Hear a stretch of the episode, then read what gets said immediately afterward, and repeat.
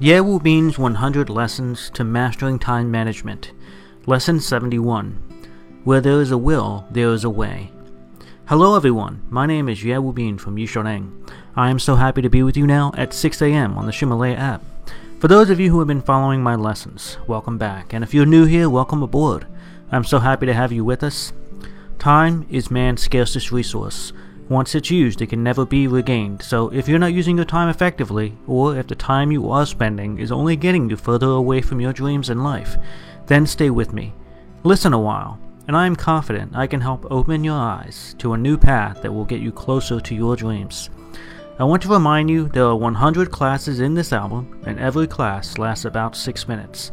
It is updated at 6 a.m. New York City time each morning. Where there's a will, there's a way. Today we will continue to talk about traveling. Most people make the excuse that they cannot travel for two reasons. Either they have time but no money, or they have money but no time. And some say that they have neither the time nor the money. We already know we can manage time well using our time management skills. If we can manage this time, we can also manage enough money for the trip. In the previous two lessons, I shared five reasons I travel and my specific plan to travel. Today, I will explain how, specifically, you can achieve the dream of traveling. First, I want to share my experience with you.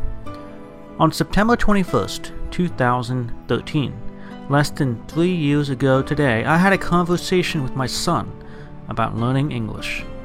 The conversation spurred me to action and eventually caused my dream to travel around the world to come true. Just the day before, my son and I watched the movie Turbo. In the movie, there are three classic sentences that I will never forget. A life with a dream is a beautiful life. No dream is too big. And a third, no dreamer too small. I really hope my son studies English. Having the ability to speak English will help him realize his dreams. So I asked him, What's your dream, son? My son didn't have an answer for that question. Maybe he had no idea about what his dream was at the time. But he asked me back to me, What is your dream, Dad? My brain went blank. I thought long and hard for the answer, and that's when I found it. I had planted the seed of this dream before, the dream of traveling around the world. I told my son my dream of circling the globe and touching new lands I had never been to before. Unexpectedly, my five year old son asked me, Why don't you do it now? What are you waiting for? Then my son went off to study his English, and I was frozen in bewilderment. The simplicity of his question struck me. If this dream of mine is so important, why don't I start now? Today, let me ask you too do you have a dream to travel around the world? Are you working on your dream now? Do you travel across borders and over new lands today? If not, then you are probably affected by the following equation I want X, but Y. I want this and that, but this and that. When I ask my classmates from Yishoneng why they are not working on their dream, they always answer the same. I have no money, and I have no time. So let me tell you about my own story from three years ago. At that time, I had I hadn't visited nearly any countries, and I had never been to a travel agency in my life. I didn't have any friends who enjoyed traveling, and never heard anyone tell me they wanted to travel around the world. At that time, Yishoneng was just starting, so I had very little time to travel, and I had no money either, so I couldn't spend much to travel. However, I did three things. Three things to set me on my path. First, I set a deadline to accomplish this dream of traveling around the world. When my son went to study English, I remained outside thinking, should I do it? Yes, I agreed I should do it. I wanted to try to pursue my dream and make it a reality. I can accept failure, but I cannot accept not trying. We must always try. So I committed to my dream quickly. I devoted my spare time and travel to traveling around the world for one month in 2014. The second thing I did was talk about my dreams out loud to other people. I shared it with my friends on WeChat because I wanted openly to allow folks to find the people in the same camp as me and the people with the same dream. Meanwhile, it was a great way to help more people, so I shared it. And at the time, there were very few people in my circle of friends. After sharing the information, I got replies from lots of people, so I organized a group quickly. I don't want to share these details with you and bore you to sleep.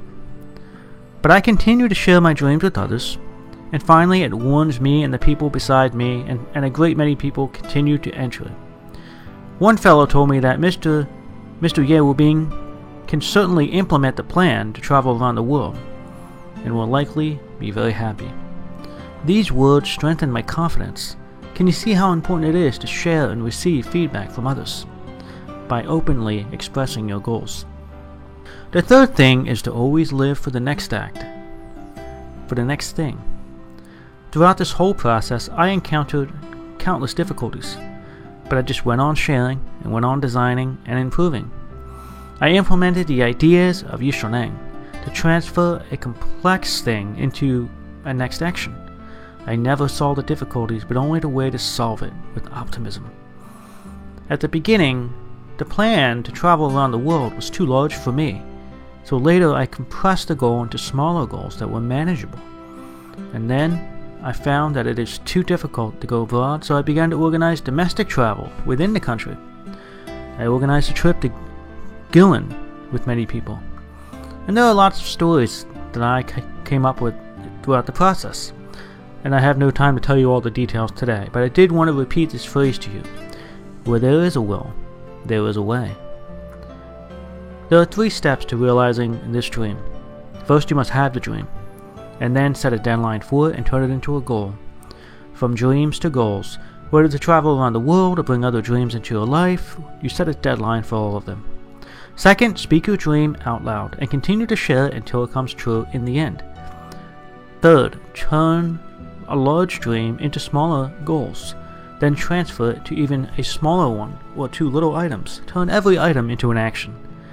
So there you have it the three steps to realizing your dreams whether you dream to travel around the world or not, whatever your dream is, will you start today?